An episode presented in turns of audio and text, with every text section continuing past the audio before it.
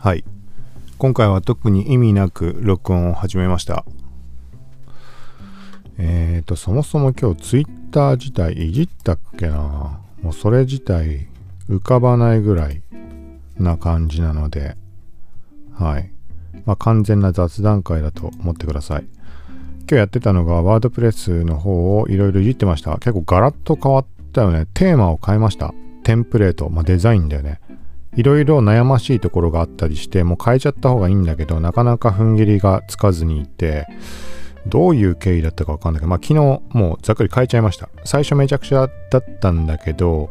徐々にま整ったというか、今もまあめちゃくちゃなところもあって直さなきゃいけないところたくさんあるんだけど、えっ、とね、まあすっきりした。あのーなんだろう、見た目どうこうっていう話で今言ったんじゃなく、まあ見た目も若干スッキリはしたかもしれないけど、あのね、なんか余計な機能、これつけたけどうまく動作しないとか、ちゃんと動作してるものも含めて、あのね、もう新しいものに変えるっていう踏ん切りがほんとつかなかった。はい、今までは PC 版とあのスマホ用のアンプっていう高速表示のものを別々に用意してた。用意してたというか同じものに統一のしようがない状態になってしまってたのでそういう感じだったんだけどそれはそれで悪いことはないんだけどあのビジュアル面考えた時写真をがっつり見せたいっていうのも考慮して PC 版ってもともとは作ったところがあったのでとは言っても時間経過とともにもうめちゃくちゃあの 手抜き工事で増築みたいなそんな感じになったのでまあ変えるべきだったんだろうけどなんか試しに別のテーマ何回も試したことあったんだけど、ちょっとした時。でも、そのまんま変えただけでは済まないわけで、いろいろね、問題の起きてしまう箇所もあったりして、だから細かいところの微調整しなきゃいけないから、そうなると、まずどのテーマ、元になるテーマどれにするかとか、でも手が止まってしまう。とか繰り返してたんだけど、昨日ちょっとね、なんか勢いでもうやっちゃいました。もう多分元のテーマには戻さないかな。だから今現状だともうね、あの、高速化。今後はそのスマホのアンプ表示とかも含めて高速化だとかそういうところも重要な指標になっていくみたいな話も上がってきているのでそこも含めて AMP っていう高速で表示されるもので PC 版もモバイルも統一一つの見た目。あの responsive でスマホの時には縦並びになるとかそういうのはもちろんあるんだけど元はもう同じもの。はい。なのでいろんな側面で評価的には評価受けられ、受けやすいっていう言い方が正解かはわかんないけど、 canonical AMP とか native AMP っていうのかな。なんか個人的にはネイティブアンプって言ってるけど、はい。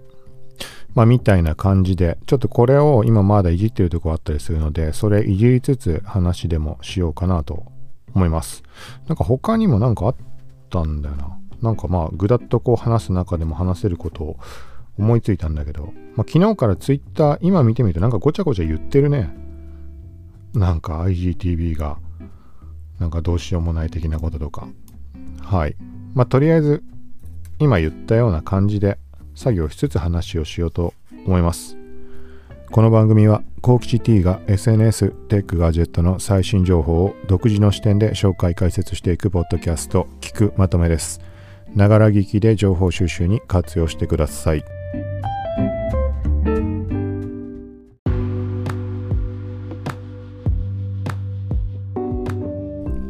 はい。まあ今タイトルコールいつも通りので言ったけど、今回はまあ余談が過ぎる回になります。あ、そうだ、思い出した。この回で話さない方がいいかな。ちょっとざっくり触れておくと、えっ、とね、サブブログ、音声メディアだとか、ポッドキャストとかに特化した形の、まあ、最新ニュースだとか、音声に関わるような自分で試してみたこととか、なんかそんな感じのをもう特化した形でサブブログ、声に偏る世界線っていう名前で作ってあります。はい。でももう放置してしまっていて、うん、ちょっと、ポッドキャストがこれ何を話したっけ？前回ってもうそれすら思い出せないな。ちょっと今それは確認をしてみるけど、まあ何にしてもそのサブブログ、音声関連の方のブログを4記事ぐらいまとめてあの書きました。はい。なので、まあそれよかったら見てくださいっていう話なんだけど、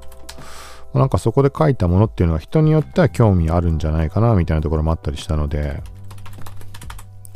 そう。で、そのサブブログで、まあ、書いたは書いたんだけど、4記事ぐらい？はい。その4記事をメインのブログ、高吉 -t.com っていうドメインのメインのブログの中でもまとめ記事を書きました。はい。なので、まあ、個別にサブブログの方で4記事回ってもらわなくても、メインブログの1記事、とりあえず覗いてもらえれば、あの、まあ、そこで内容を把握できるどんなものか。だからそこを見に行くかどうかの判断もつくし、考えようによってはもうメインブログでまとめたものの方が、あの、的を得た内容を書いてたりもするので、はい。まあ、後で、サブブログ書いた後にメインブログなので、なんかね、これ書いてなかったな、みたいなところが頭に浮かんで補足的に書いたら、うん、メインブログの方がある意味で充実というか端的にまとまってるなっていう印象も、うん、まあ受けるので、まあよかったらそれは概要欄にメインブログの方のリンクだけとりあえず貼っておくので見てみてください。はい。一応今前回の配信をチェックしてみると SNS 関連あと曖昧回収。ああ、それか。4種類曖昧だったものに関して補足とか加えて、まあ、ある程度正確性ある情報として配信をしたんだ。短めで。はい。で、その前は、なんかめちゃくちゃ長く話したやつだね。FF がどうこうとか、アンチ、レベルシステム、S ナとバスナと熟練度みたいな。ちょっともう完全に忘れた。はい。まあ、流れでじゃあ、今言った最新の、まあ、まとめ記事を書いたってもの。はい。ちょっとそれについて話をしようと思います。話をするってほどのことはないけど、ちょっとブログを開いてみよう。まあ、新しいそのデザインにして、まあね、細かいところは全然できてないんだけど、まあ、その見た目をさちょこちょこチェックして、まあ、ブラウザの開発ツールで CSS 調整して見た目、まあ、これがいいかなとか考えつつ、まあ、これがいいってなったら実際のファイルの方をいじってみたいなそういうのを繰り返して今まあ、やってたところです。やってたところで直近はちょっとインスタの方やったんだけど、はい。うん、そうだから一回ちょっとこのブログワードプレスがっつりやったとこからインスタの方やらなきゃいけないことあったのでそっちをやってもう一回このモードを戻さなきゃいけない、はい、みたいなタイミングでまあポッドキャストもねできれば毎日っていうところがあるので話しながらと思って今見ている最中ですえっ、ー、とねまあ、概要欄にはリンク貼るけどメインブログ行ってもらってちょっと変わっちゃったのでトップページのね、固定してある、要はトピック的に注目の記事みたいなのって固定しておけるんだけど、なんかね、それがもう縦並びでずらっと並んじゃってるから、あの、新着の記事がどれか分かりづらいんだよね。結構スクロールしてもらって、タイトルが、ポッドキャスト音声配信の話題。で、4項目タイトル一応入れてあるんだけど、ざっくり。Amazon と Audible と SEO の関係。次が Google ポッドキャストのあれ。会える料理。結果的にマイク音質比較。死闘航空音ペイ。ピンマイク散歩は68分、倍声に偏る世界線。はい。っていうタイトルになってるものです。画像が、まあ画像分かりやすいかな。ちょっと今回の、あの、ポッドキャストのサムネイルもこれにしようかな。でもダメかな。ダメかな。別にいいか。それでいいか。これ の画像にして、で、ワードプレスについても触れればいいよね。うん。まあ、どっちかって言ったらワードプレスってわかるような画像の方が、どうせカバー画像設定するならいいのかもしれないけど。あ、でもこれじゃダメかな。まあいいか。うん。まあ作業しながらだから、ワードプレスの話がっつりする必要も別にないもんね。うん。まあ、とりあえず今話したもの、ちょっとタイトルに入れたものって、あえて曖昧にしてるものもあったりするんだけど、もうちょっとこの4項目、4記事について、えっ、ー、とね、もうちょっとわかりやすく言うと、まず1つ目、これは Amazon Podcast ってちょっと前から始まって Amazon Music の中でポッドキャストが聞けるようになりました。これもま話したり記事を書いたりとかっていうのは言ったと思うけど、まあ普通に Google Podcast とか Apple Podcast でポッドキャストを聞くみたいな感じで Amazon Music 内で聞けるっていうイメージです。はい。で、これが Amazon Music っていうのは完全把握してないけど、そもそもプライム会員じゃないと聞くこと自体ってできないのかねちょ、そこが謎なんだよな。なんかそんなイメージでいるんだけど、で、なおかつ、アンリミ、 Unlimited みたいなのの方にすると、さらに月額払うみたいな。プライム会員でまだ金取んのかよって俺は個人的に思ってんだけど、わかんないけど、なんか見てるかに何が違うかわかんなくて、あの、なんか曲数がもっと増えるって言われてもあんまピンとこないし、そもそも本当に聞きたいものってね、見つかんなかったりするからさ、どこのサブスク行っても。そうみたいな感じなんだけども、何にしても Amazon は、もう多分お金払わないと中すら見らんないのかなっていう印象。だから配信、そんなことないのかな。ポッドキャストはだからアクセスできるかもしれないんだよね。ウェブ上のものだったら。ちょっとはっきり把握できてないんだけど、そこは。まあ、何にしてもそんな状況の中、あのね、自分の番組名を Google で検索してみたら、Amazon のあの商品ページが引っかかったんだよね。はい。でこれどういうことかというと、見に行ってみたら自分の番組のサムネイルがあって、商品みたいな見た目、本当に。で、カートのボタン、あのショッピングカートのボタンね、注文ボタンみたいなのが出てました。で、この注文ボタンのところがタブで分かれていて2種類の形式。これが一つが Audible、聞く読書、聞く本みたいに言われたら、あの Amazon のあの課金のサービスだよね。はい。で、それと通常の注文みたいなパターンになってて、そっちが Amazon Music ってなってました。これをタブを切り替えて、まあ、注文できる風の見た目。で、これ実際注文もないにもう0円なので、その注文ボタンに当たるところには free listen とかなんかそんな感じに書かれていました。はい。で、タップをすると、えっ、とね、 Audible は Audible の画面で開いて聞くことができる。で、ミュージックの方でやると Amazon Music が開いてそこで聞くことができるみたいな感じです。はい。で、でもこれは日本国内の Amazon じゃなくて、日本って amazon.co.jp だと思うんだけど、US 版の amazon.com っていう URL の中でその表示になってました。はい。このあたりについて、ちょっと、まあ、細かくってほどでもないけど、スクショしたりとかしつつ、まあ、載せてあります。だからつまりは Google 検索結果上からアクセスしてもらうことは可能。はい。で、まあ、英語のページにはなってしまうけど、まあ、そんなね、あの、聞くにあたって問題、全く英語わかんない人以外は、そこからもまあ聞くこともできるだろうし、まあ、ここがね、メリットとは思えないけど、現時点で。だって Amazon の海外版のアカウント持ってなきゃダメ、ダメってことないか。その購入みたいなのをしようとすると日本語版のアカウントが立ち上がってログイン画面になるんだけど Amazon Music の方に関しては。まあねどっちにしても、うん、そんなメリットっていうメリットではないけど例えばだけどメリットが受けられる人って考えると日本国内に住んでいながら英語で配信をしている人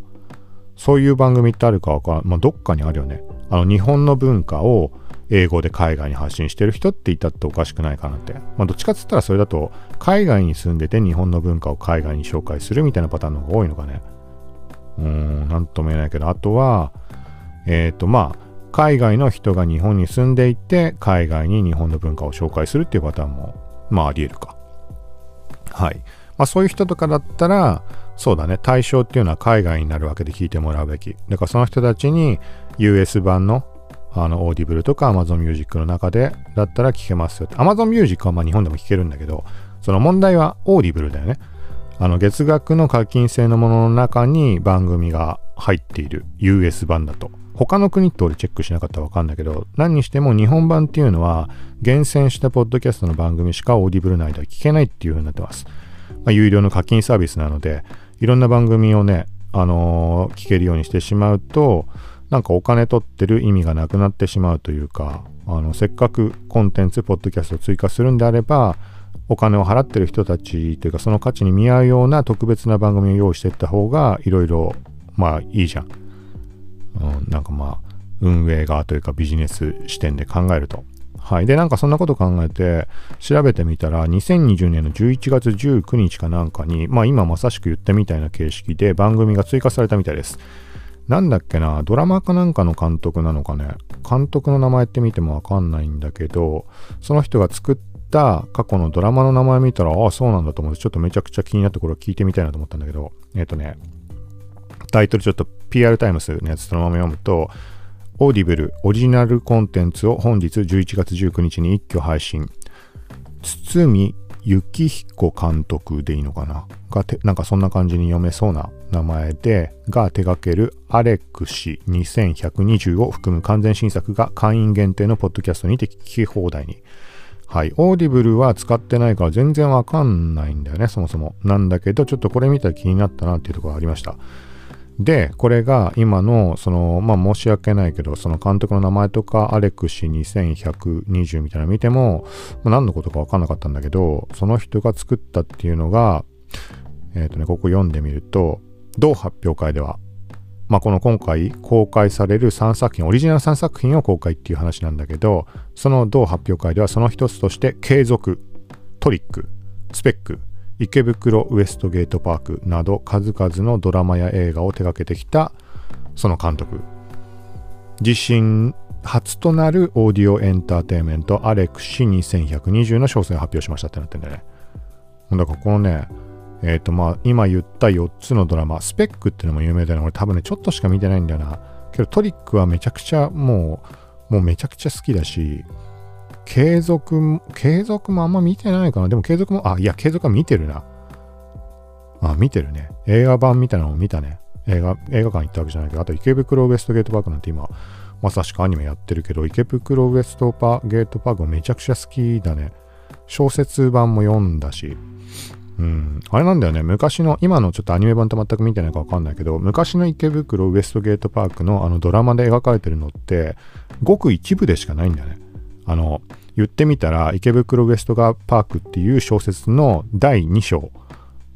の中のストーリーだけをドラマ化したみたいな、なんか確かそんな感じだった気がします。はい。もともと小説好きな友達が、まあ、当時いて、そんな話してた記憶があった中、あのー、その後に自分でも小説読んでみて、随分経ってからね、十何年とか経ってから、あ、本当にそうなんだ、みたいに思った記憶があります。その本もね、読んだきっかけっていうのも、なんかそれが特別読みたいとかではなく、本当に電子ブックっていうものが、もう本当にこのように出始めたみたいな。まあだから iPhone が始まったぐらいだね。iPhone って初めて買ったのって4か 4S だったからちょっと出遅れてはいるんだけど、その時に電子ブックって思って探すと、まあ結構限定感があって、全然なくて、ホリエモンとかは早くからやってたりしたし、あとはあの人なんだっけ死ねばいいのにの人。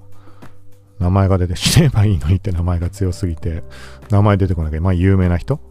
まあどっちもホリエモンにしても何にしても、今もう聞けないんだけど、なんか iOS、なんだっけ、5以上では聞けませんみたいなことで、おいおいってせっかく買ったのにってなるものがたくさん山ほどあるんだけど、ちょっと話したんだけど、そう、その当時に池袋ウエストゲートパークは、多分電子ブックになってたんだよね。ちょっと遅れたかもしれないけど。そそれで読んだんだよね。うん、なんかその中の記憶っていうのもすごいなんかな、まあ池袋舞台で、ファミレスが浮かぶんだよ。なんかハッカー、めちゃくちゃすごいハッカーみたいなのがいて、そこにあの主人公が行って、みたいなシーンがね、なんかすごい頭の中残ってて。はい。まあなんかそんな感じで、そう、話戻らないと。そうで、そのアレク氏、アレク氏でいいのかな、読み方。アレクに、その後何々氏の氏なんだけど、氏っていう感じ。で、2120。で、その本作はオーディオだけで展開する本格派の SF ミステリーで全12話で構成されています。で、1から3話は11月19日16時からオーディブルのポッドキャストで配信。4話以降は随時配信となってます。はい。で、なんか、えっ、ー、とね、本配信に合わせて、スペック、ドラマのスペック及びスペックサーが完結編であるスペ、ん？ス、シックス？のあの病気の方のシック、ズのノベライズ版のオーディオブックも配信されることが発表されましたので、スペックってだからわかんないかちょっとあれだけど、これドラマ知ってたら絶対聞きたいだろうね。うん。だろうねっていうかちょっと言い方あれだけど、例えばさっき名前挙げた池袋ウエストゲートパークでもトリックとかでも、それのオーディオ版が出るって言ったら、ものすごい聞きたいなと思うし、はい。なんかそんな感じになっています。こうなってくるとちょっと気になってくるね。どんな感じになってんだろう。これ11月の話だから、まあそんな昔の話じゃないけど、先月の話になるけど、その後いろいろ展開してるのかね。なんか他の作品とかに関しても。ちょっと興味が湧いてきたので、これ調べてみようと思います。その、前にどっかで触れたけど、あのー、オーディオドラマ的な、サウンドドラマみたいなまあ、声優さんとかがやってみたいな。今回のが声優さんっていう扱いになってるかわからないけどそういった類のものってものすごい惹かれるところがあってでバイノーラル録音だとか前に触れたなんかバイノーラルに特化したあのー、家族を描いた作品。まあそれってストーリー性も何もないようなものではあるんだけどなんかねごく日常のところが本当にリアルに耳周りで起きていることが今耳に入ってきてるように思わせてくれる状況とか作品作りにわざとしてあって、なんかそういう感じが楽しい、楽しいというか、だそれはもうね、なんていうの、ただお試しの番組って言い方悪いかもしれないけど、なってしまうけど、その感覚を分かった上で、今後、あの、確実なストーリー性を持った、あの作品とかってのが出てくると、ね、聞く側も楽しみ方のコツも分かっているわけで、なんかそういう状態で作品いろいろ出てきてくれたら、ものすごいハマって楽しめるんじゃないかな、みたいに、まあそんなこと思ってたりしました。はい。で、そういう中の一つとして、なんかこのドラマシリーズ、うん、っていうプロの作ったもの。まあ、他の作品、今まであった作品がプロの人たちのものじゃないっていう意味で言ってるわけじゃないけど、なんかちょっと結構興味あるなって今思ってます。最初の一冊は無料、今すぐ聞こうみたいになってね。あ、一冊単位でお金かかるんだね、これ。ちょっとな、コスト的にどうなのかなと思ってしまうところがあって、だって今見たってさ、えっ、ー、と、ホリエモンの多動力だっけ？多動力？多動力？とかもここに入ってるけど、別にね、これはもう持ってるから、あの、iPhone で読み上げさせれば、あの、プロが読むわけじゃないだろうから、あれだろうけど、うん。あ、そうだね。そっか。オーディブルってそういう風に、まあ、本を読んでくれるやつなわけだよね。朗読。と、さっき言ったみたいなオーディオドラマとは別の話か。その俳優にしろ声優にしろその人たちが各キャラを演じるってパターンと本をただ朗読するっていうので意味は違うしね、うん、ちょっと調べないところは手を出していいものかわからないけど、まあ、もし、まあ、興味あるので、うん、ちょっと見てみて気になったら、うん、得た情報はまたシェアしようと思います。あ、これもちょっと気になってね、前から小説。えっ、ー、と、なんていうのこれ、3, 3体って書いてある感じで。なんか、うん、面白そうだなと思ったやつ。多分これだよな。あれ？違うかな。そうだよな。人類に絶望した中国人エリート女性科学者。なんとか彼女が宇宙に向けて秘密裏に発信した電波は惑星。3体の異星人に届き驚くべき結果をもたらす。現代中国最大のヒット小説にして3体3部作の第1作。全然把握してない。これめちゃくちゃ有名だよね確か。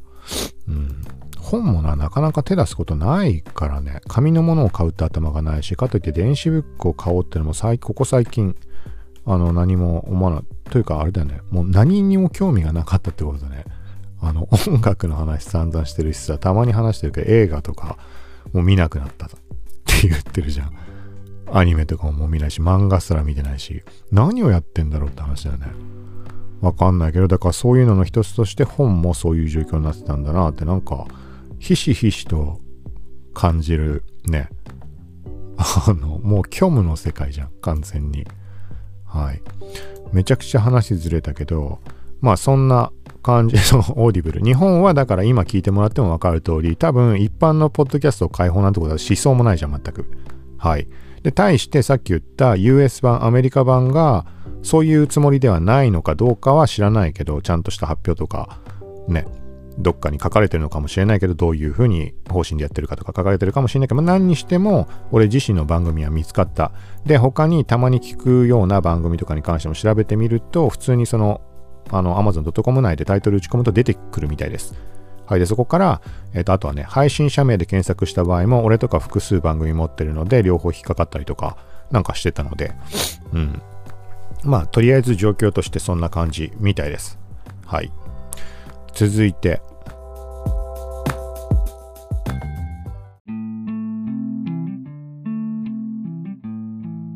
あれだよね、もう聞いてる人も何の話か分かんなくなっちゃうよね。そう、サブブログ、音声メディアとか特化型、音声に関するのまとめ記事をメインブログで書きましたっていう4つのうちの1つ。はい、まとめ記事のうちの1つ目が今のです。で、続いて、これは、ポッドキャスト側ではこの番組、インスタ SNS ニュース聞くまとめの方で配信したものです。これをブログの方に一応記録しました。結果的にマイク音質比較、ニンニクスープができるまでの10分間、タスカム DR07X、JP ライド TWS520、iPhone ボイスメモの音質比較みたいな。はい。まあ、なんか好きなあの冷凍食品みたいなやつ。パイタンスープみたいなやつ、それにニンニクめちゃくちゃ入れまくって食うのが好きだっていう話。で、それ作ろうとした時に、ああ、そうだ、じゃあ完全ワイヤレスイヤホンその時つけれたので、ポッドキャスト聞きながら、あの、なんか作ろうと思ってて。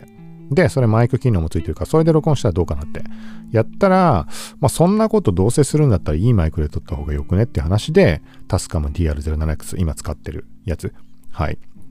で、録音したり、結果的にマイクテストみたいになったっていう10分間ぐらいのやつです。はい。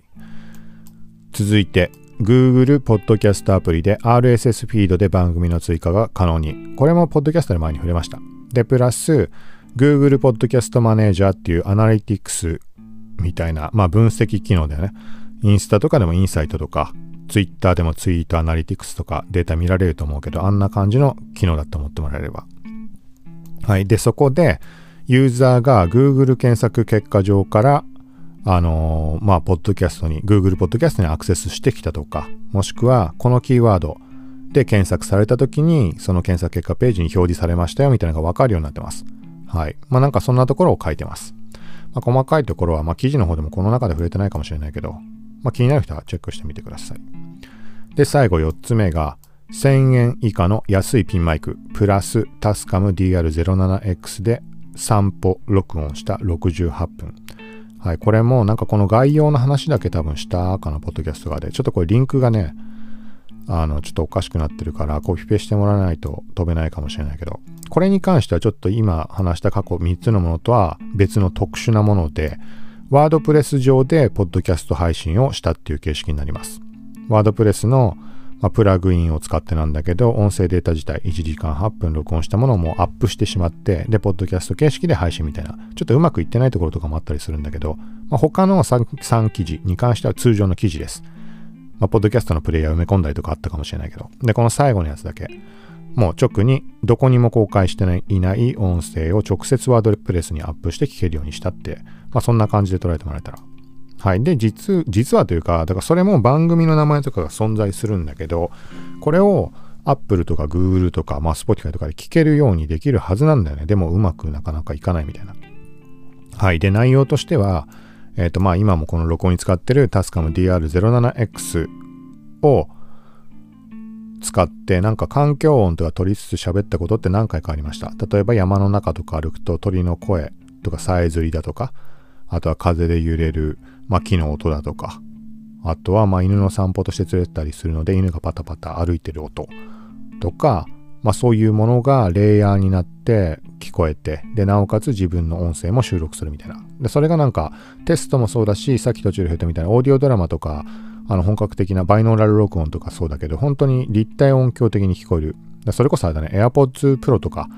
で Apple TV プラスとかを見た時にそういう臨場感が得られるのかなみたいな、俺は体感したことないかわからないんだけど、なんかそういうところに興味があっていろいろ試したりしました。まあ、そのうちの一つでさっき言ったあのニンニクスープ作る時とかっていうのも含んではいたんだけど、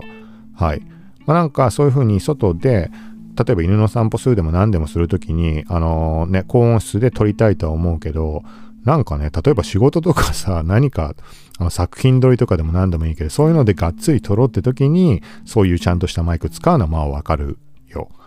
けど何でもない、たださ、散歩するとか外出るって時にさ、そのタスカムみたいな、あの IC レコーダーみたいなやつなので、それを使って撮ってるちょっとおかしな話じゃん。例えば散歩1時間するっつって、それ手にずっと持って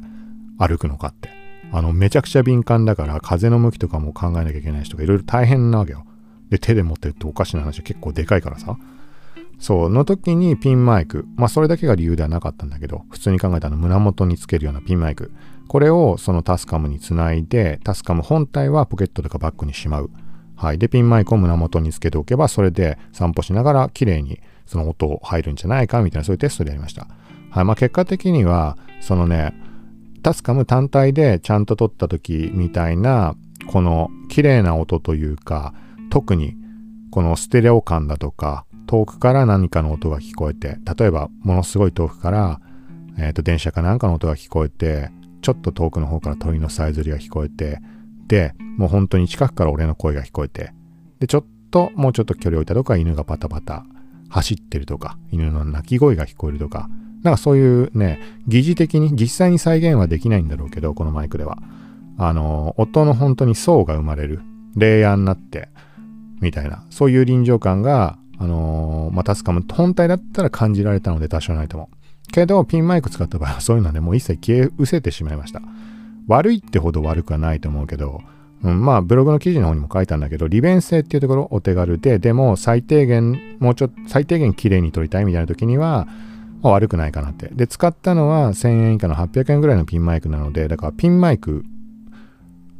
ピンマイクなんか買って本当に変わんのかっていうまず疑問があったから、どんなもんかもわかんないから安いのにしたんだけど、まあこれをね、高いの買う気には全くならないけど、どんなもんかまだやっぱもう一段階中途半端な金額のもの買ったりしないとわかんないけど、そう。なんかそこの踏み台みたいな感じとして試してみたらっていう感じです。だからめちゃくちゃ音悪いことはない。ただ、胸元につけた時のつけ方とかもあると思うんだけど、モノラルで、モノラルで録音しなかったのかな、その臨場感も取りたいみたいな意味合いでわかんないけど、で、ピンマイクがあってね、ステレオにしてあったってモノラルになっちゃうんじゃないかなと思うんだけど、ピンマイクだし。よくわかんないけど。そう、でもなんかね、左側のイヤホンからばっかり音が大きく聞こえるみたいな状況になってました。うん、けど、まあどうだろうね。ごくまあ普通に聞けるかな。で、録音する時の感じ、普通にごくごく普通に散歩してるわけで、犬連れながらさ。犬がダッシュしてちょっと止めたりとかそういうのもあったりするわけじゃん。で、歩きながらちょっと写真撮ってみたりとか。そんなことしながらの状態でも、まあ手塞がらずにね、あの、胸元についてるかそのまま喋ってるだけでいいので、その手軽さ考えると配信にあたっては、あの本当に、あの、ながら聞きに対して配信者側のながら収録、ながら録音にはピンマイクってのはいいのかもなと思いました。まあ日常的につけっぱなしにしといて、別にね、音にこだわらないにしても iPhone とかにつないで、気が向いたらもうすぐ録音できるみたいな、そういう使い方も。もうそんなね、急ぎでやる必要があるかって話だけど、うん。まあみたいな感じです。まあ今のが、今の4つが、まあ、まとめ記事として書いたものになります。はい。まあ聞いてもらって分かったと思うけど、これは個別の記事でサブブログに存在するってことになるので、例えばメインブログの方だと、まあ、写真のことを扱ったりとか、あとは多くはインスタとかツイッターの新機能だとか、まあ、これを聞いてる人に言っても あれかもしれないけど、まあ、そういう方面に興味がないけど、音声に関して、ラジオ配信だとか、何かしらそういうものに関して興味ある人、そこだけに興味がある人にとってはサブブログ見といてもらったら、まあ、あの余計な情報入らずにいいんじゃないかなと思います。まあ、最新ニュースだけではなく、まあ、今回の 4, 4つの中でも話をした通り聞いてもらったらわかると思うけど、音声に関するものと自分の日常的な要素、最新ニュースだけとかではなく、なんか試してみたこととか、まあ、感じたこととか、まあ、そんなのも音声をテーマにしたところで、まあ一応、あの、書いてる感じなので、はい。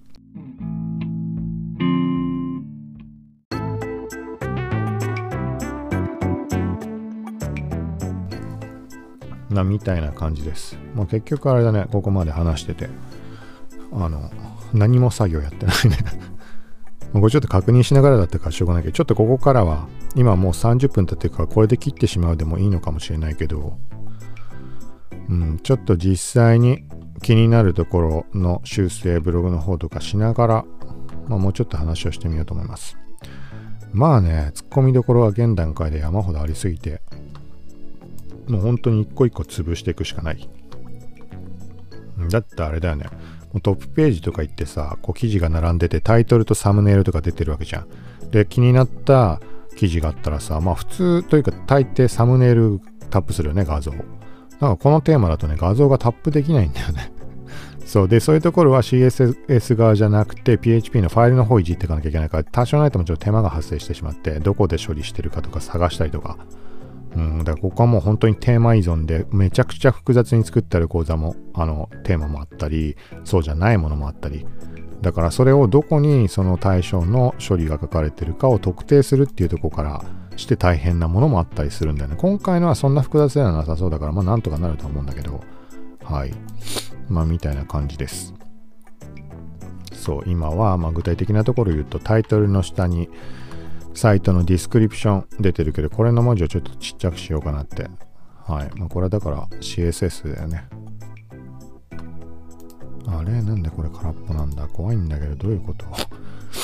強制的にログアウトされちゃってるってことかな？あ、そうだね。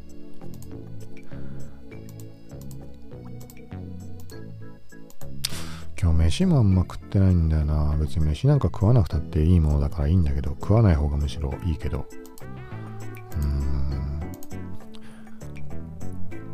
食わなくなると食わなくなるからもう食わないままでいようみたいになるけど 何言ってんのかわかんないかもしれない。要はダイエットはしたいけどっていうところででダイエット経験とかも結構あるんだけど2ヶ月で20キロ落としたってのが多分最速かな。1週間で10キロ落とせるんだよね。あのもうあの元が太ってる太ってる状態男であれば多分。あの女の人だと太ってるって言ったってさ程度によるじゃん。なんつうのかな。男の体の肉のつき方とは違うだろうし、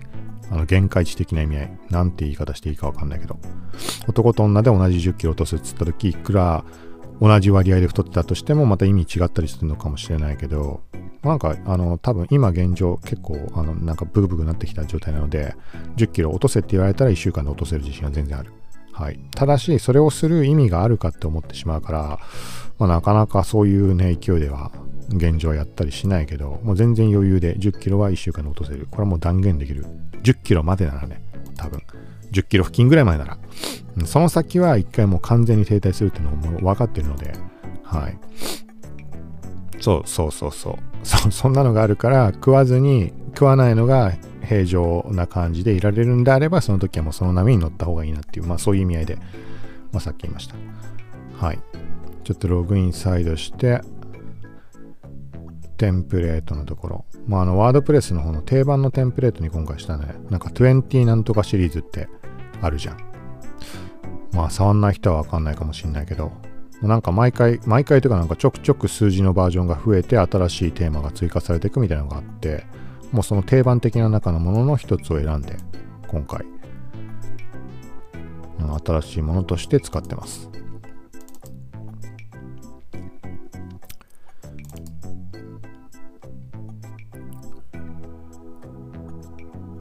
重いなやっと開いた。でまあこういう作業とかしてる人にはね言ったって言わなくたって状況ってわかると思うけど、まあ、なんかどんなことやってんだろうとかこういうことに興味ある人いるかもしれないので一応言うとブラウザを開いて自分のサイトを見て Windows だったら F12 を押すとあの開発者ツールって HTML ソースだとか CSS とか確認できるのでそこでまあ今具体的に言うと説明文のところの文字サイズちょっと一回これリロードしちゃったからもう処理しといたのを消えちゃったんだけどその文字サイズのところで疑似的に一回操作してみる。どんな見た目になるか、うん、それをやって OK だなと思ったらその同じ処理を実際のファイルの方にあの適用するみたいな感じです、まあ、全然大したことじゃないんだけどねこんなのは。でもそうは言うけど分からない人には全く分からないことなわけだもんね。そうだからこれは裏返しの話でだからあのもう自分で何でもないなと思ったような情報でもシェアすべきだって、うん、シェアすべきだっていうのはそれは別にシェアしたくなきゃシェアしなきゃいい話なんだけどそうではなくまあねせっかく音声配信とかで気軽にできるところ。まあ、ネタに困ることなんてのはまあ俺の場合全然全くないけど毎日もう話すことだらけで全く足りないぐらいなので。うん。だからまあそういう点ではいいんだけどちょっと文字が見えないなちっちゃくて。ここか。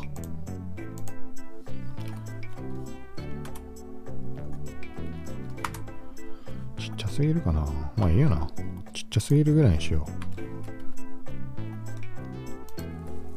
う。はい。まあとりあえずそこはちっちゃくしました。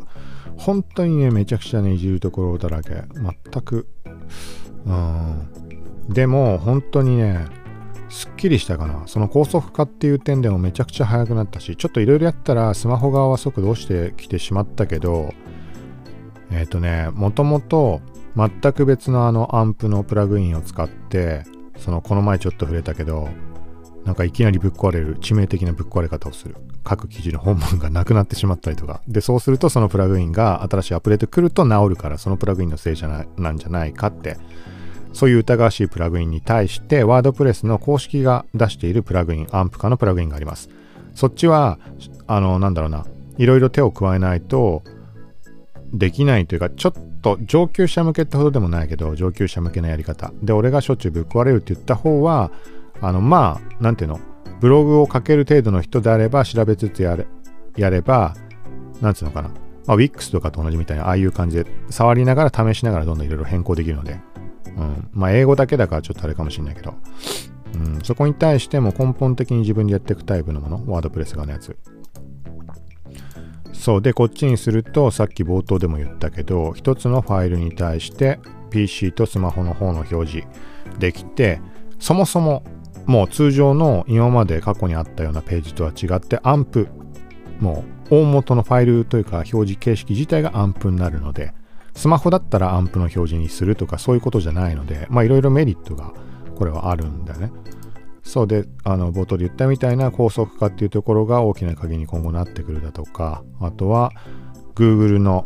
この、まあ、検索結果に載せるためのチェックに来るクローラーボットとかっていうのも、えっ、ー、と、なんつったっけ ?MFI、モバイルファーストインデックスつって、もう PC 版じゃなく、スマホというか、まあ、モバイルのページの方を優先的にチェックする。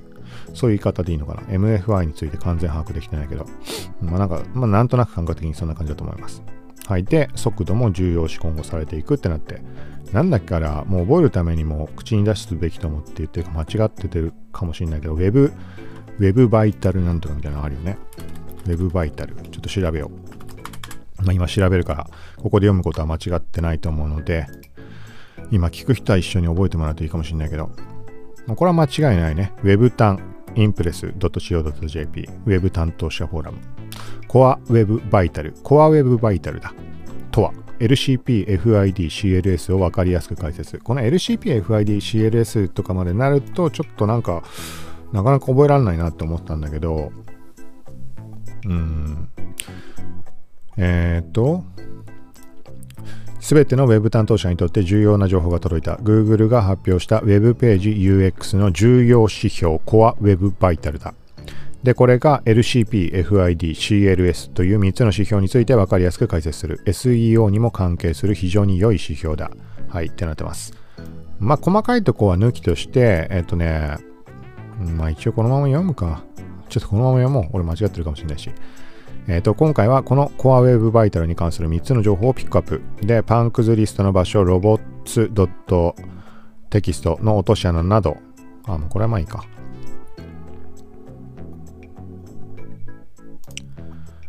うん。なんか違う記事に飛んじゃうな。どういうことだ？うまいうまいこと出てこないな。あこの下にあるのか。はい。まず、Core Web Vital みたいなのが何のことかっていうところで言うと、Web におけるユーザー体験の向上を目的とした取り組みを Google が始めた。これを Web Vital と名付けたっていう話です。はい。だから、あまあそうだね。ユーザビリティだとか、ユーザビリティ、アクセシビリティなんかそういうところも全部含めてってとこだろうね。きっと Web Vital。はい。で、バイタルっていうのは重要なもの、本質的なものみたいな意味合いで、はいまあ、何にしてもユーザー体験を、まあ、より良くしていくための、なんかそういう指標みたいなこと。はい。で、その中でも特に重要なものとして、コアウェブバイタルっていうみたいです。コアがだから核になるとか中心的なとかそういう感覚かね。コアって聞いてなんかそんな連鎖で地球のコアとか言わないっけ？ど真ん中マントルがなんとかみたいな。わかんないけど、まあそういう、そうだね。コアウェブバイタルっていうユーザー体験向上のための中心的な指標3つを指している。それが LCP、FID、CLS。はい。でも何にしても、ここに書いてあるこの3つのその小難しい単語、よくわかんない単語っていうのは、どれも、えっとね、速度とかに関わるところって考えるといいんじゃないかなと思います。全部読んでもあれなので、まず LCP っていうのは最大コンテンツの描写の意味で、これはもうユーザーの認識としてのページ表示速度を測る指標ってなってます。はい。まあだから結局数値が小さい方がいい。これは、あの、あれだよね、全部。まあこういうことやってる人はわかると思うけど、そのサイトとかブログとかの表示速度を測るツールっていうのを Google が公開していて、ページスピードインサイトかな？とか、あとは有名なもので GT マトマトリックスだっけ？なんて読むかわかんないけど、GT メトリックスはいまあ、そういうものが存在して、そこでみんな速度を測ったりしながら調整したりしているわけだけど、その Google 側のところにこの LCP、FID、CLS とかって多分出たと思います。はい。そこをチェックしながら見ればいいと思います。はい。続いて FID、First Input Delay、初回入力遅延ってなってます。はいま。ユーザーが見たときに第一印象として感じるサイトのインタラクティブ性や反応速度を測る指標。はいまあ、クリックしたりタップしたりテキスト入力とか、そこに反応するためにかかった時間ってなってます。あれかね、表示速度とはちょっと意味合いが違うってことなのかな。表示完全に仕切った状態とかで、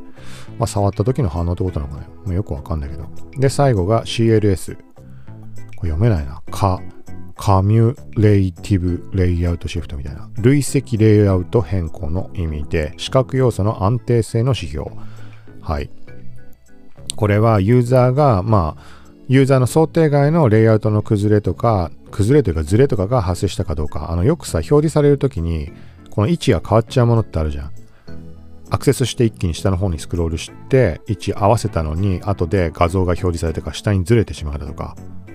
うん、かそういうの経験あると思うけどそこを問題視するための問題視するための指標っていうとあれだけどそこのだから安定性を示す指標だってだからスクロール一気にした時にあの見ようと思ったらずれてしまわない方が当然ユーザーにとっては利便性は高いわけでユーザーにとって優しいコンテンツサイトになるそそこを表す指標として CLS ってものがあるってことだと思います。はい。だから、まあ、この3項目が Web に、えっ、ー、と、まあ、今後の、まあ、指標として重要な立ち位置になる、うん、っていうとこなので、まあそうだね、そのうち、だから表示速度ってとこなは当然今のも入ってるので、まあそこら辺が重要視されるって意味合いでもアンプっていうのはいいはい。だからアンプって聞くと、それでピンとこないかもしれないから、あの、ほら、検索結果にさ、雷マークが出ててタップすると、あまりにも早く表示されて、なんか逆に使いづらいみたいなサイトってあるじゃん。なんか5タップが発生しやすいような印象が個人的にあるんだけど、まああれのことです。だからそう考えるとそれがね、利便性必ずしもいいとは言い難いんだけど、まだ未成熟だからってことかもしれないし、なんとも言えないけど、なんかね、表示速度が速すぎて初回のタップした時っていうのが、あの、リンクのタップ判定になって別のページに飛んでしまうとかっていうのが、そういうページが結構あったりすると思います。はい。だからそれを逆に5クリック狙ってるサイトとかもあったりするのかもしれないけど、はい。何にしても、まあそのあたりのね、基準というか考え方、感じ方も人、人の方が変わっていくかもしれないし、それが当たり前ってもその速さが当たり前って分かれば、その5タップしづらい触り方をしていくのかもしれないし、これどっちがいい悪い分かんないし、どっちかが変わってって、結果 Google 側がこっちを評価するみたいなところもあったりするかもしれないから何とも言えないけど、何にしてもそういうところ、速度とか考慮した時にもアンプが当然いいわけで、で、ようやく話戻るけど、と、その時に PC 版もスマホから見た時も両方同じページを見ている。もうすでにアンプ高速表示のものを見ている。っていう状況に現状はだからなりました。やっとまあこれにしたいなと思ったけど、まあ俺はネイティブアンプって呼んでるけど、ネイティブアンプってもしかしたら大間違いかもしれないけど、世間的には多分カノニカルアンプだと思います。カノニカルってよくわかんないけど、あの、あれだね、大元のページを指す時になんか使うようなカノニカルリンクとかってなったよね。ちゃんと調べよう、これも。カノニカルとは、めちゃくちゃ古い記事だけど、まあいいか。2016年。あ、フェレット。フェレットプラス。カノニカルとは URL の正規化で SEO のマイナス評価を避けよう。みたいな。あれだ、あれか。あの、例えばスクレーピングとかでパクられた時にも大元のサイトっていうなんかその判断につながるみたいなそういうことだったっけ？違ったっけ？あ、もう分かってないね。えー、っと、まあ、ここ書いてあるままだと、なぜ URL の正規化が必要か。だからそのカノニカルっていうものを表記することによって正規化ができるって言い方でいいのかね。この大前提のところを適当に言っちゃってるけど、まあでもそういうことだと思います。はい。で、これをやることによって、どれをインデックスに登録するかっていうのを Google 側が判断できない状況っていうのがあって、そのカノニカルの表記を設定しておくことによって、ここが最初にこの記事を書いたコンテンツですよって Google 側に教える、検索エンジン側に、そういうものみたいです。はい。ま、漠然と分かってはいたけど、だからさっきのアンプの例を考えても、そのアンプページに対して本体に当たるアンプじゃない非アンプページが存在するんであれば、それがカノニカルページっていう言い方をすればいいのかな。まあ、それが元でその結果アンプページが発生しているので、とはなんかそういう感じ。あと RSS フィードを拾って表示するサイトとかってもあったりもするじゃん。スクレーピングとかもそうかもしれないけど。その時になんかそのパク、例えば極端な話、パクった側が上位に出てしまうとかって困っちゃう話じゃん。まあこのカノニカルどうこうやっててもそういうケースが起きてしまうことはあるとは思うんだけど、はい。まあみたいな感じで、そう。だから、このカノニカル、まあこの言い方が合ってるかわかんない。まあ本家、本家のそのページ、大元の、まあコンテンツ。はい。で、カノニカルアンプって言ってるぐらいだから、その大元のページ自体がアンプ化していますよってそういう考え方だと思うんだよね。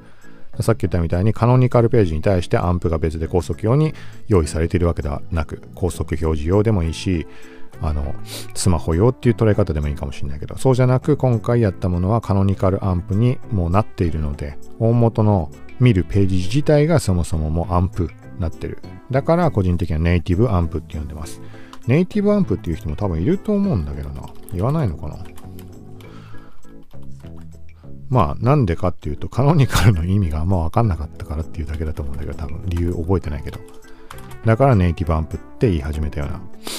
まあ、調べると一応ネイティブアンプが、あ、あの、有名な人が書いてるから、あの、鈴木さん、鈴木健一 .com、あの SEO で有名な人が2018年の7月の記事で、ネイティブアンプが実現って書いてるから、まあ、ネイティブアンプって言い方で間違いはないってことがね、まあ、古い2年前ぐらいの記事なので、時間の経過、時代の流れとともに呼び方って変わったりは、あんまそういう言い方しなくなったとかあったりするのかもしれないけど、まあ、でもいろいろ見てみると、うん、検索結果見ても2020年の記事でもネイティブアンプって言ってる人は、うん、いるかな。うん。まあ個人的にはネイティブアンプって言います。言いますつうか 記事書いたりにはカノニカル使った方が Google とか検索 SEO 上はまあその方がいいとかあるのかもしれないけど。はい。そう。まあそういう感じに、まあだからね、今までのテンプレート、テーマだとごちゃごちゃなってたパソコンとスマホで表示が違う。見た目はもちろん今も違うんだけど、パソコン画面がでっかいから。とかそういう意味合いだけ。大元のページは一緒なので、なんかいろいろクリアになった。そうで、だから、その速度、そうだよね。めちゃくちゃあの余計な話が多かったけど、速度に関してはね、あの体感レベルは全く別として、その測るツール、Google とか GT メトリックスとか、で測るとめちゃくちゃ高速化してます。なんかごちゃごちゃいじってたらまたちょっと遅くなってきてはしまった気がするんだけど、特に Google 側。えっ、ー、とね、一応ちょっともう一回今測ってみよう。もともとは多分ね、まあだからちょっとややこしいんだけど、PC 用のアンプじゃない大元のデータに関しては、えっ、ー、とね、もう多分ね、50とかそのぐらいしかなかった。もうそれは捨ててたんだけど。で、そこに対してアンプ化した側のデータ。で、これもちょっとややこしいけど、スマホ表示と PC 版表示がチェックできるんだけど、Google のツールで。はい。で、アンプページを見ると、スマホ版を見ると、まあ、それも5、60だったのかな。で、アンプページを PC 版で見たときには90とかいく。まあ、こういう例って多いと思うんだけど。はい。で、そんな感じでいって、で、今回カノニカルアンプ、ネイティブアンプに変えたところ、最初に確認した時だと、モバイルの方で、えっとね、70点ぐらい。で、PC 版はもう99点とか、98点とかが出るみたいな感じでした。だ相当これだけでも上がってる。で、その後にいろいろやってて多分変化しちゃったなと思うんだけど、今測ってみるとね、モバイルの方は50点ぐらいになっちゃってんだよね。うん、50点だね。で、PC 版の方に関しては、あれめちゃくちゃ低いの70点だな。最初あれか、アドセンスが表示されてなかったとかかな。でもちょっと遅すぎる気がするね、これは。はい。あとはまあチェックに使うページによってもだいぶ違ってくると思うので、あれか。後ろにアンプって入れちゃってたからか。今はつける必要ないわけだもんな。ネイティブアンプになってるわけだから。余計な、そんなもの存在しないところからリダイレクトで元のページ。そういう言い方でいいかわかんないけど。ちょっともう一回測ってます。その後ろのスラッシュアンプってのを消して同じページで。あんま変わんないか。ちょっと変わったかな。PC 版に関しては90点ぐらいになってるけど。うん。でもね、まあ何にしても、このモバイル版で70点出るとかっていうのは、今回のこのワードプレス公式のアンププラグイン使えば出るっていうのは分かったのね。これなんでかっていうと、まあ、途中で触れたそのサブブログ、その音声特化型の声に偏る世界線ともう一つあって、えっ、ー、とね、もうただの雑記用のものがあるんだけど、その二つとも、この今回やったワードプレスのアンププラグインを、まあ、事前に試しました。そっちは別にぶっ壊れてもいいし、始めたばっかりのものだから、まあどうでもいいやと思って。やったらそっちはね、何も、あの余計なこといじってないからってのもあるかもしれないけども、爆速だったんだよね。この体感はまあ別として数値上、7、80点モバイルですぐ行って。はい。な感じで知ってたので、まあ今回、まあある程度想定はついてたんだけど、まあそこで考えるとちょっと遅いかな、みたいな数値上も。まあこれはもう、あれだよね。もうがっつり記事書いてあって、いろいろ入れなきゃいけないものがあって、徐々に追加してしまってか下がってきてはいるんだと思うんだけど、まあちょっとここら辺を調整しながらやろうと思います。でも何にしても数値だけ考えても、もう全然、あの、上がってる。体感がちょっと謎だけどね、なんかむしろ遅いんじゃないかみたいな感じすらあるんだけど、はい。あ、でもあれかな。うん。数値だけではね、一概に言えない。まあ、さっき言ったように体感上だと遅いって言ってるまんまなんだけど、逆のパターンもあるので、あの、数値が低くても速い。うん。え、ちょっとこれめちゃくちゃちょっとおかしいな。JavaScript の問題。Twitter 関連の絡みかな、これは。うん。なんかページがちょっと問題なのか。でもね、これね、やったら今回今話したようなこといろいろやったら、すでに書いてあった記事の方がおかしくなったものっていくつかありました。なんでそんなことになったのか、プラグインとのか、プラグインとの干渉なのか、アンプ表示するときに強制的にプラグインの内容とかを一時的に削除、ざっくり言うと、そういう処理をしたりもあるみたいなので、それが影響してるのかもしれないけど、あのね、なんて読むんだろうね、あれ、SEO のプラグイン、YOST みたいな。読み方ちゃんとわかんないけど、YO、AST みたいな。それの機能で、記事の中、ブロックエディターに、How to とか、リッチリザルトのやつ。そう、手順とかのやつ設定できる機能があるんだけど、なんかね、それを設定したところの画像が全部変な文字化けしたみたいになって記事内に文字として出てしまって画像が表示されない。だから多分いっぱい記事書いてあるから、それ全部手打ちで直さなきゃいけないのかなと思って、そんな状況なんだけど、まあでもネイティブアンプにして、した、できたっていうこの割り切りの方が重要なので、まあそっちは捨てようかなと今思ってます。まあなんかそんな感じでちょこちょこちょっとおかしいところはある気はします。はい。うん。そうだね。ちょっと別の記事を。じゃあまさしく、えっ、ー、と、今回触れた4記事をまとめとして書いた記事。これをちょっと測ってみます。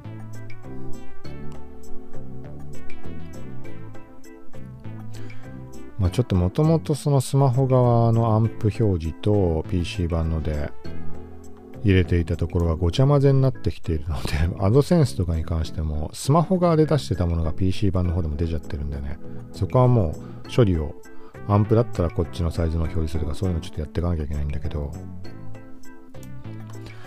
音声の記事は63モバイルが、で、パソコンは99になってます。まあ、やっぱあれだよね。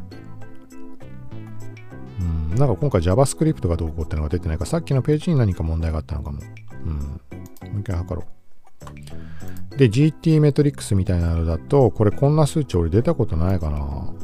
あ、でもサブブログで出たことあるのかな。なんかこれ変わったね、GT メトリックスって。あの、あれが出るね。Google の方みたいに、あの、表示、ブラウザの画面で何秒単位の時点で画面がこういう風に映ったみたいなスクショを撮るみたいななんか背景だけ出て文字が出て画像が出てみたいなのがわかるように。まあそれは加わってます。いつから加わったのか知らないけど。最後に見た時こんなのなかった気がするんだよな。はい。で、GT メトリックスの方だと、これまあなんか Yahoo のとかなくなっちゃったのかね？わかんないけど、判定は A でパフォーマンス86%、ストラクチャー98%。一応ほぼ緑表示。黄色が1個だけトータルブロッキングタイムみたいな黄色になってるけど、はい、最後に測った時、ちょっと前測ってなってました。ちょっともう一回これも別の記事になっちゃうけど、音声のとは。で、Google 側ももう一回見てみると、まあそうだね。まあ今、アドセンス貼ってるから、アドセンスの表示するものの絡みとかもあると思うけど、今回はモバイル78点になってます。で、パソコン版は99。100にはなかなかならないね。100って見たことないな。はい。まあ、だから、まあ悪くないと思う、多分。うん。その記事依存のコンテンツの種類っていうのはちょっとどうしようもない部分もあると思うので、まあできるだけ例えば Twitter とか貼らないようにするとかなんかいろいろ工夫はできると思うけど、はい。で、GT メトリックスの方もう一つのやつやったけど、まあ点数変わんないかな。88%、98%、0.8S、297MS で黄色。うん、みたいな感じです。はい。まあこんなもんか。今ちょうどもう1時間経つので、もうこれ以上話してもねただ作業をしていくだけなので。なんだ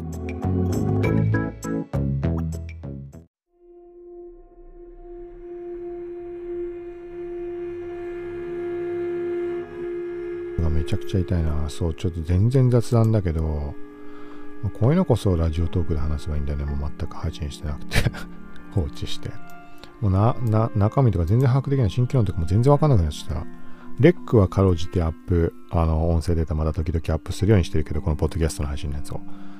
はい、そう。だから、そめちゃくちゃ雑談だけど、もともとタバコって普通に吸ってて、で、本当にね、ポッドキャスト始めるタイミングぐらい、2019年の8月とかそのタイミングでタバコに関しても大きな変化が起きた。そう、これは、あのね、あの、ベイプに変えるとか、ニコチンとか入ってないあの水蒸気のやつ。とも思ったんだけど、それってなかなか難しくて、やっぱり、タバコのなんかあの感覚がないのがやっぱ厳しいんだよね。で、ベポライザーって呼ばれる葉タバコって売ってて、めちゃくちゃ安いんだけど、コスト5分の1ぐらいに多分1ヶ月間でタバコ吸ってる人を考えると下げられると思うんだけど、葉っぱを買ってきて、これいろんな種類が売ってた味がついてるやつ。それを、まあ、ベポライザーっていう、あの、まあ、電子タバコの機械みたいなのを買って、値段もピンキリ3000から1万とか。で、そこに葉っぱを詰めて熱して吸う。だからまあ、アイコスとかああいうのの手で詰めるタイプみたいな葉っぱ自体を。アイコスとかってさ、なんかもうあのタバコの、なんていうの？カートリッジみたいなのを刺して、で吸うじゃん。じゃなくて、タバコの葉っぱ自体を入れて熱して吸うみたいな。はい。で、なんかそれに移行して、えっ、ー、とね、まあコスト的には抑えられる状態あるけど、結局ね、タバコを吸う頻度ってのは全然減らないわけだよね。むしろ増してるんじゃないかぐらいの。うん。ただ、なんだっけ、火をつけないからタールが出ないとかなんとかなんかそんなところあるのかな？まあそれは健康かどうかっていうので結局は害でしかないんだけど。まあそういうのがいろいろあって、えっ、ー、とね、その結果、最終的にというか、ちょっと前にベイプ、ベイプってその水蒸気タイプのやつ。そこに、プルームテックって呼ばれる電子タバコ売ってるじゃん。なんかそれのカートリッジが使えるみたいな、ハイブリッドなのを買いました。ベイプのリキッドだけ吸える、プラス、プルームテックのやつもカートリッジも挿して、ニコチンも摂取できるみたいな。どういうことかもよく分かってなかったんだけど、まあ、やってみて分かって、で、プルームテックってものを初めて買って、あの、本物のタイプの プルームテックって逆に吸ったことないんだけど、まあ、そのベイプ買った安いやつで試しました。で、それをね、吸ってたらね、気づいたらね、タバコを今吸わなくなってんだよね。あのー、なんて言い方したらいいかな。まあ、いろいろ、なんか、その、葉っぱのタイプのベポライザーってものもうなんていうのかな、葉っぱ手に入れるのがなかなか売ってる場所なくて、ネットでも買えたりするから、ネットで買えるってこれ異様なことだけど、あの買えるんだよね。そう、そういう方法があって、別に怪しい話じゃなく、楽天とかで売ってんだけど、特定の1店舗でしか売ってないけど、そう、けどなんかそれもね、やっぱ送料がどうこうとかいろいろね、手間だったりとか選ぶのもめんどくさくなったりとかして、で、なんかいろんなことがありつつ、だか葉っぱじゃないタイプ。なんかまあベイプで済むんだったらそれがいいなって水蒸気。でもなかなかそうやっぱりそういかないから、じゃあプルームテックのそのハイブリッドのやつ。で、なんかごまかしつつやったらいいかなって。そのごまかしがね、まさしく通用してしまったというか、あの、要は、ベイプだけ吸ってる時ってもあるわけそのリキッドをね。で、そこに対して、時々プルームテック、そのカートリッジを挿して吸う。で、そうするとやっぱり違いって確実にあるんだよね。よくわかんないんだけど。ニコチンの要素だからかわかんないけど、そういう、あのー、世界、タバコの世界とかでキック感っていうんだけど、喉がね、ぎゅっと押し付けられるような感覚。そこからして体に悪いだろうってまさしくそうでしかないんだけど、そう、それがあるかないかですごいタバコを吸ってるかどうか。実際の吸い心地はタバコとは全然違うんだよ、もう。ベイプみたいな見た目のものだしさ。違うんだけど、そのニコチンが感じられるというか、ニコチンは俺重視してないから別にニコチンがないと、例えばイライラするとかってタバコに関して一切なかったから、そうだからニコチンが足りてないみたいなことっていう人いるけど、そういうのもわからない。けど、ただ単にもう習慣だよね。あの、タバコを吸うっていうこの行為とか、ライターで火をつける行為とか。はい。そんな中、そこのね、視点をね、徐々に徐々にずらしてったことになったんだろうね、結果的に。その何にしても、そのハイブリッドなベベイプ、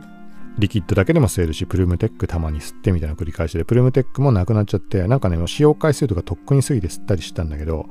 なんかそれでもね、別に俺は済んでしまってんだよね。あの、その使い方だと体に悪いとか悪くないとかあるかもしれないけど、あの、ニコチンの要素がなくても結局、その刺して吸ってることでも満足しちゃってるわけ。ちょっと物足りなさはあるんだけど、そのキック感がないとかは。って考えた時に、まあ、じゃあ、これ繰り返していったら、リキッドだけで済むようになるんじゃないかな、みたいなこと考えてました。まあ、いろんなことに関してそういうことって考えるんだけど、ダイエット途中で増えたみたいなこともそういう考え方なんだけど、こうね、あのー、見るとなく見るって言葉あるじゃん、なんか。それのね、真逆なんだね。見ないとなく見ないみたいな。あの、例えるなら、なんて言うっけ、あれ。なんかさ、点々がいっぱい並んでて、じっと見つめてると、近づいて見つめてると、焦点があってなんか浮かんでくるみたいなやつあるじゃん。なんて言うんだっけ？立体石じゃなくてなんか、わかるよね？砂、砂嵐みたいなところ見ると、なんか浮かび上がってくる。あれなんだよね、感覚的に あれの真逆のバージョン。みたいな感じ、今回のタバコの件に関しては。あの、時々これも言ってるんだけど、ダイエット、ダイエットはちょっと違うかな。あの、やめようって、タバコをやめようって思うと、もうね、タバコのことが忘れられないんでね、より、あの、ずっと気にするようになっちゃう。そう。だから、わかりやすい言い方で言うと、なかったことにする。これ過去にタバコやめたことあるんだけど、あのでも結果的にその後吸ったんだからやめられなかったってことでしょって言われるかもしれない。そうじゃなくて、それはあえてもう一回吸い始めました。はい。あの、言い訳に聞こえるかもしれない。これはちょっと後で話す、まあ、話さなくていいか。まあそういう経験があって、半年ぐらい吸わなくて、もうね、わがままだから、自分が吸わなくなると、他人のタバコの煙って頭が、頭にくる。これなんでかっていうと、普通の人がよく言うのって、吸いたくなるから吸うんじゃねえみたいな話になるじゃん。そうじゃなくて、もうね、俺の場合に吸わなくなったら、もうとにかくもうタバコの煙が嫌いで、もう気持ち悪くなるし、もう二度と吸いたくないっていう感じまで行ったんだよね。だから絶対禁煙席にしか行かないし、吸ってる人のそば近づかないし、吸いたくなるとかじゃなくて、もう嫌でしょうがない。気持ち悪くなってしょうがない。はい。ってなってた中で、無理やりもう一回吸い始めたんだよね。なんでかっていうと、もう結局話しちゃってるけど、タバコね、やめたらね、やっぱ太る。これなんでかっていうと、あの食べ物が美味しく感じるとか言うけど、それは俺わかんなくて、あやっぱね、そのタバコを捨てる時に使ってた時間のを持て余すみたいな感じなのかな。うん。まあなんだかんだそういうこととかあって、あの、1日1本、もう吸いたくないけど1回吸おうってしたんだよね。あともう外には全く出なすぎて。そう。とかで1日1本吸うようにして外に出て吸う習慣をつけました。で、そのうち1日何本か、まあ朝と夜に1本くらいずつ、もうまずくてしょうがないなって思いながら、でも日の光ちょっと浴びようっていうことで出て、で、そのうち、じゃあちょっと風呂場で吸うようにしようみたいな、あの、吸った後、もう必ず歯を磨くみたいな、そういう習慣もつけつつ、で、繰り返してたら結局戻っちゃったわけだけど、それから何年も経って今に至る。はい。だけど、だからまあやめたことある、完全に。でも、二度と吸いたくなかったけど、吸い始めたらまた戻っちゃったっていう感覚。はい。で、あのね、その時とかも感じたんだけど、やめる時のね、恐怖っていうのがあって、もう二度と、あの、タバコを吸うことができないっていう恐怖から逃れられないんだよね。もう悪夢のようにつきまとって。だから、タバコをやめようとか、あのね、そう。もうこの、この一箱を最後にやめようとか、あとは逆にもうタバコは残ったまんま置いとく方がいいみたいな話をする人とかもいて、まあそれはそれでね、そういう考え方俺もわかるんだけど、この最後、この1本を最後に残り例えば10本残ったこの箱、このまま置いといてそれでやめようとか、まあ、そっちの方がどっちかっていうと俺感覚近いけど、でもそうじゃないんだね。あのー、ね、なんつったらいいかな。もうその意識をしてる時点でアウトなんだね、さっき言ったみたいに。要はあの、アンチ的な人たちと一緒で、アンチって最大のファンちゃんみたいに言われたりするじゃん。それと一緒でもう、俺自身が、もう一生、そのタバコから逃れられない状態になってるんだよね。やめようとしてるってことは。もうそれだけ重要なものだっていうのを確実に自分に自分で刻んでしまっているから。だから、あの、なんつうの？あるとなくある。見るとなく見る。ないとなくなく、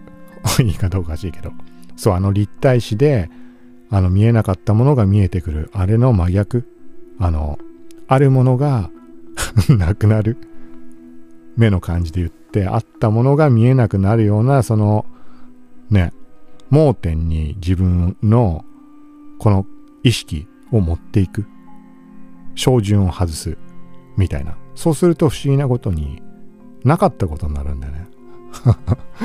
これ伝わるかわかんないけど。うん。そう。その状態に入っちゃったんでね。でも、あの、まあ今の感覚としては、でもまあ機会あれば多分するかなと思ってんの。もうわざわざ買う必要もないから買ってはないけど、なんか機会あったら別にするかなって。でもしかしたらそれで戻っちゃうかもしんないんだよね。でも別にそこに関して、いや、それはダメだみたいに絶対的にここはもうやめなきゃいけない。吸っちゃダメだみたいな考えも今ない。多分それが今ちょうどいい状態。そう。だもしかしたら吸ったら戻っちゃうかもしれないけど、その時には意思、意思で止めるべきだとは思うんだけど、そう。もうみたいな状態でももうこれで多分ね、どんぐらいだろうね、2ヶ月ぐらい吸ってないんじゃないかな、1ヶ月半。少なくとも1ヶ月は絶対吸ってない。そうな感じ。これ吸ってる人からしたらすごいことだって伝わると思うんだけど、ね、吸わない人とかタバコの害とかに関して吸ってるやつが許せない人とかもいると思うから、うん、その人にはちょっとなんか申し訳ないって言い方もあれかもしれないけど、ちょっとわからないことかもしれないけど、うん。そうでね、そう話したかったのが、やめたらね、体に異変が起きた。さっきの太り出したとかそういうのとかそういう話とは全く関係なく起きたことっておかしな話でめちゃくちゃ。だからこれ記録しておきたかったんだけど。うん。何が起きたかっていうと、毎朝起きると決まってめちゃくちゃ喉が痛い。おかしいじゃん。おかしくない？これ。全くタバコ吸ってないの。タバコ吸ってた時なんですよ。それは痛くた、痛いじゃん。痛くなることしょっちゅうあるわけだけど、一切吸ってないのに、もうなんならベイプすら吸ってない。吸うものって一切もう何も吸ってない。1ヶ月間ぐらい。タバコの代用品になるような類のものもね。だから、何も喉への負担ってないはずなんだけど、めちゃくちゃ朝起きると喉痛いんだよね。めちゃくちゃってことじゃないけど、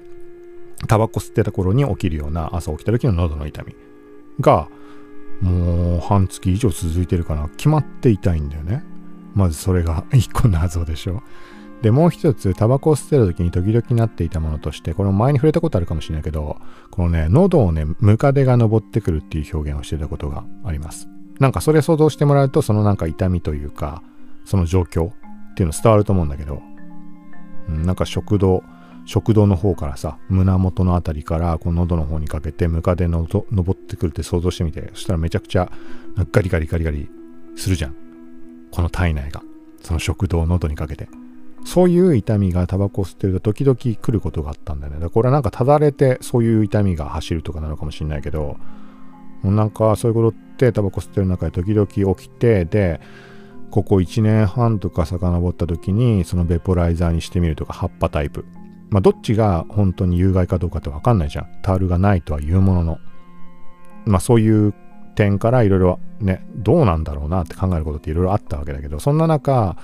なんかね、やたらそのムカデが登ってくるのが頻度が上がった時期があって、そうだから、まあ、やっぱその葉っぱタイプのベポライザーも良くないのかなとかいろんなことを考えてた時期がありました。そう。で、まあ、まあこれはもう過去の話だよ、全部。ベポライザーにしろ、紙巻きのタバコにしろ、もうなんならベイプすら吸ってないわけだから。ね。なのに、やったら毎日何回もムカデが登ってくるの喉。どういうことこれ？おかしくない？タバコやめたのに。だからなんかさ、寝てる間にさ、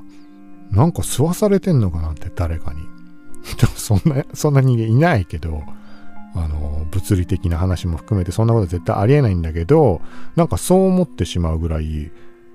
あの、あれなんだね、ムカデ登ってくるわ、朝起きると喉痛いわ。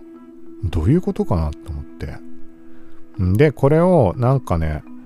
あの、もうちょっとちゃんと掘り下げて考えてみると、あのー、なんか意識レベルの話で、例えば今までムカデが登ってきたのはタバコを吸ってたからじゃん。うん、そうだよね。喉が痛かったのもタバコを吸ってるから、なんかある意味で当たり前のことというか、理由が存在した。でも今は 本来、タバコをもう吸おうが吸わなかろうが、そう、ムカデが登ってきたり、喉が痛くなってしまう体の状況に追い込まれていた。俺が知らなかっただけで。吸ってた頃はタバコを吸ってるからだって思い込んでた理由が存在したじゃん。そう思い込んでた。でも実際は吸おうが吸わか 吸わなかろうがムカデは登ってくるし喉も痛いっていうのもデフォルトだった。ずっと。俺が知らなかっただけで。タバコ吸ってたから気づけなかった。そう。だからそういうことなのかなって。で、そういう風な意識がちょっとでも頭に浮かんでくると、タバコ吸ってないのになんで痛いんだろうってなってきて気になる。特に気にはしてないんだけど、あ、まあ、また登ってきてるなとか、朝、なんか痛いなとか、その程度。まあ、今回ネタとして話をしただけだから、別に深刻に考えてるとか、そういうことは全然ないんだけど、そ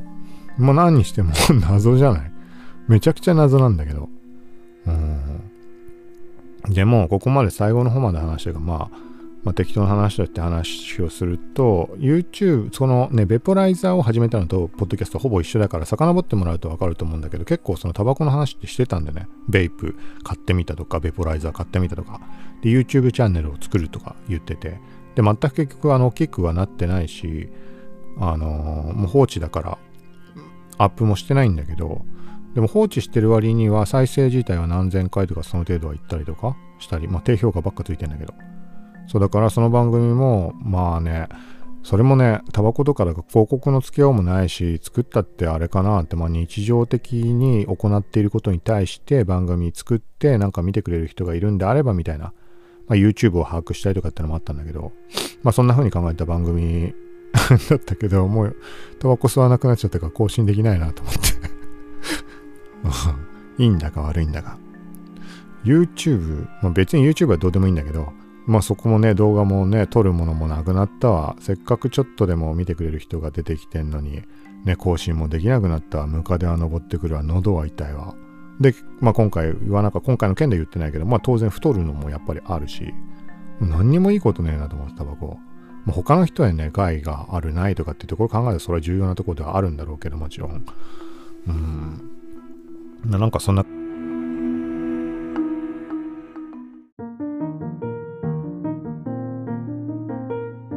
感じです。最後めちゃくちゃ雑談長くなった20分ぐらい話したのかな。あ。まあ、これこそ別のな、本当あれだね。だからここのデータをカットしてラジオトークに持っていけたらいいのにね。まだできないよね。知らないけど。録音データアップできたりするのかなできるんだったらそうやりたいけどね。はい。まあというところで、ちょっとこれ以上長くなりそう 長くなりすぎるからやめるけど、ちょっとこのタバコの話にしろ、今言ったの聞いてもらって、まあ何を思うかってわかんないけど、なんか割と話せる内容ってあるんだね、タバコに関して。と同じ、それ以上のレベルでダイエットに関しても話せるところがあって、だから前に、えっと、今回の中でも触れた、ワードプレス上で番組、ポッドキャスト番組を作ったって、まあマップできてないけど、音声の話ね、やったんだけど、それをやるって言ったタイミングで、ダイエットの番組も作ろうかな、みたいな話をしたんだね。本当にいろいろ話せる ことがさっき言ったみたいな、なんか見るとなく見るとか、そう、なかったことにするとか、なんかそういう精神論的な部分から、あの、ダイエットは習慣8割、食べ物2割、あ、違うな、習慣7割、食べ物2割、運動1割、みたいな。有名な本があるんだけど、それのおかげで結構意識が変わったところがあって、もともと無理やりなダイエットで別にそれでも落とせたんだけど、それだけじゃなくて、その知識が身についたらより効率的。ななって、それが食事8割、運動2割っていう本があるんだよね。結構前のやつ。うん、それがね、めちゃくちゃすごい、あの、知らなかったことを知れて、参考になって、うん、そんな中自分で考えていたこととかっていうのも答え合わせができたりとか。そう。で、俺の中では習慣が8割だって思ってて。例えばご飯食べるとき、ご飯を食べちゃうからダメだっていうのってまあ普通にあるじゃん。細かい話抜きとして。その時にそれ自体が食べなくするのもありなんだけど、そうじゃなく、箸で食べる時の1回の取る量をめちゃくちゃ少なくする。これだけでものすごい。最初辛いけど、これが習慣になるともう全てが改善されるんだよね。あとは飲み物をガブ飲みをやめる。例えば、このどっかで話したかもしれないけど、炭酸飲料をあのごくごくごくごくごくって何獄もしないとあの満足できない。喉がこうきつくなるのなるのがいいとかってあると思うんだけど、そうじゃ、それをちょっとやめる。あの、いっぱい量を飲んでもいいし、いいんだけど、同じ量を飲むにしても、あの、2極か3極、まあ3極でストップする。はい。例えば、9極、ごくごくごくごくってやってたところを同じ量を飲むにしても、3極かける3回に分ける。それだけでね、だいぶ変わる。本当に変わる、これ。もう本当習慣って恐ろしいなって思うけど。あれ結局そういう意識を持つことによって究極いかなくなるからまず そうそういう変化が徐々に起きて食べ物もそうだしでも言っちゃえばあのまあねその覚悟がそもそもできないから痩せられないっていうところもあるかもしれないけど、まあ、そういうちっちゃい積み重ねのところの習慣をつけていくとそれで変化するんだっていうことが自覚できるんだよね、確実に。現実で起きることだって。ってなってくると、例えば今から言うことも、もしかしたら、あの実あの実際にできる人もいるかもしれないけど、ご飯を食べるときってのはもう左手で食べる。右利きの人であれば。めちゃくちゃ食べづらいじゃん。うん。けど、それ自体ってやっぱり遅くなるイコール咀嚼回数が増えるとか、取る、1回に取る量もさっきの話じゃないけど、減るし。そう。でも、こんなもんめんどくさいんだったら食わなくていいやって人によってはなると思うし、まあそうなればベストだけどね。はい。なんか本当にそういうちっちゃいところの積み重ね。うん。っていうのと、さっき言った、あのー、意識をずらす。そう。そういうこと。自分を騙すみたいなところとか。あの、例えば、焼肉とかさ、カレーとかってご飯絶対欲しいじゃん。あのね、中途半端なもののご飯をなくすじゃなく、まずカレーと焼肉の時のご飯をやめるべき。そうすると他のものってもう何でもないから、カレーと焼肉を食べる回数と日常的なご飯の回数って考えてみてよ、365日で。圧倒的にカレーとあの焼肉の日の方が少ないでしょ、多分。多分ね。人によっては違うかもしんないけど。だからそれ、だ無理に決まってんだ。日常的にご飯食ってるさ、カレーと、じゃあ焼肉、まあ、カレーと焼肉の時だけはやめようって考えもできるかもしれないけど、だからこそ。でもまあ難しいよ、それは。そう。カレーの時と焼肉の時は絶対食わない。で、どっちかっつったら焼肉の時にご飯を食べないって方がやりやすいかな。あの、飲み、飲みの席だって思ったりとか、安いとこじゃなくてある程度高いとこに行くとか。うん。で、俺はもう完全に変わったからもう全く食わない。あの、ご飯、食べたくないとは思わないけど、うん、カレーとかもね、最近は食っちゃってるけど、食わないかな、もう。で、ちょっと話伸びちゃうけど、カレーとかもね、例えば家族でさ、みんなの分作んなきゃいけないとか別として、あの、特に一人暮らしの人とかさ、カレーってあの鍋で作る必要ってないからね。作るにしても。一回分だけ作ればいいわけだから、一皿分。俺はもう徹底的にそうしてるから、なんかご飯、炊飯器とかもないしさ、なんつうかな、炊飯器ってさ炊いといたらさ残っちゃったから冷凍しようとかもしくは残っちゃうのあれだから食べちゃおうって無理やり食べたりとかのきっかけになるかもやめた方がいいと思っていてレトルトのご飯だったらうまいまずいとかあるけどレトルトのご飯って量決まってるじゃん、うん、っていう割り切りとそこに対してカレー食べる時もだから 1, 1人前分だけ作る。レトルトで済むんだけどあのまあ作るんでもいいと思うし作るにしても別にフライパンでちょっと炒めて野菜とか肉を。でルー加えてってやれば、10分ぐらいでも1人前できてしまうわけで。で、そのカレールーがなくなれば おしまいだから、そこで終わりじゃん。食事は。そういうところだと思っていて、本当に繰り返しの。それをどうせ作るんだったら大量に作った方が美味しいしとか、あの翌日も、あの、ご飯作る手間が省けるからとか、そういうことをやっちゃうともうアウトだよね。カレ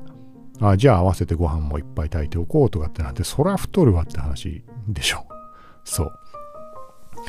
で、まあ、これは止まらなくなるので、このダイエットとタバコの話、特にダイエットの方かな。はい。だなんかこういうのをどっかで話すのか、ブログの記事を書くっても難しいか、話す方が楽だと思うんだけど、まあなんかそんなことをずっと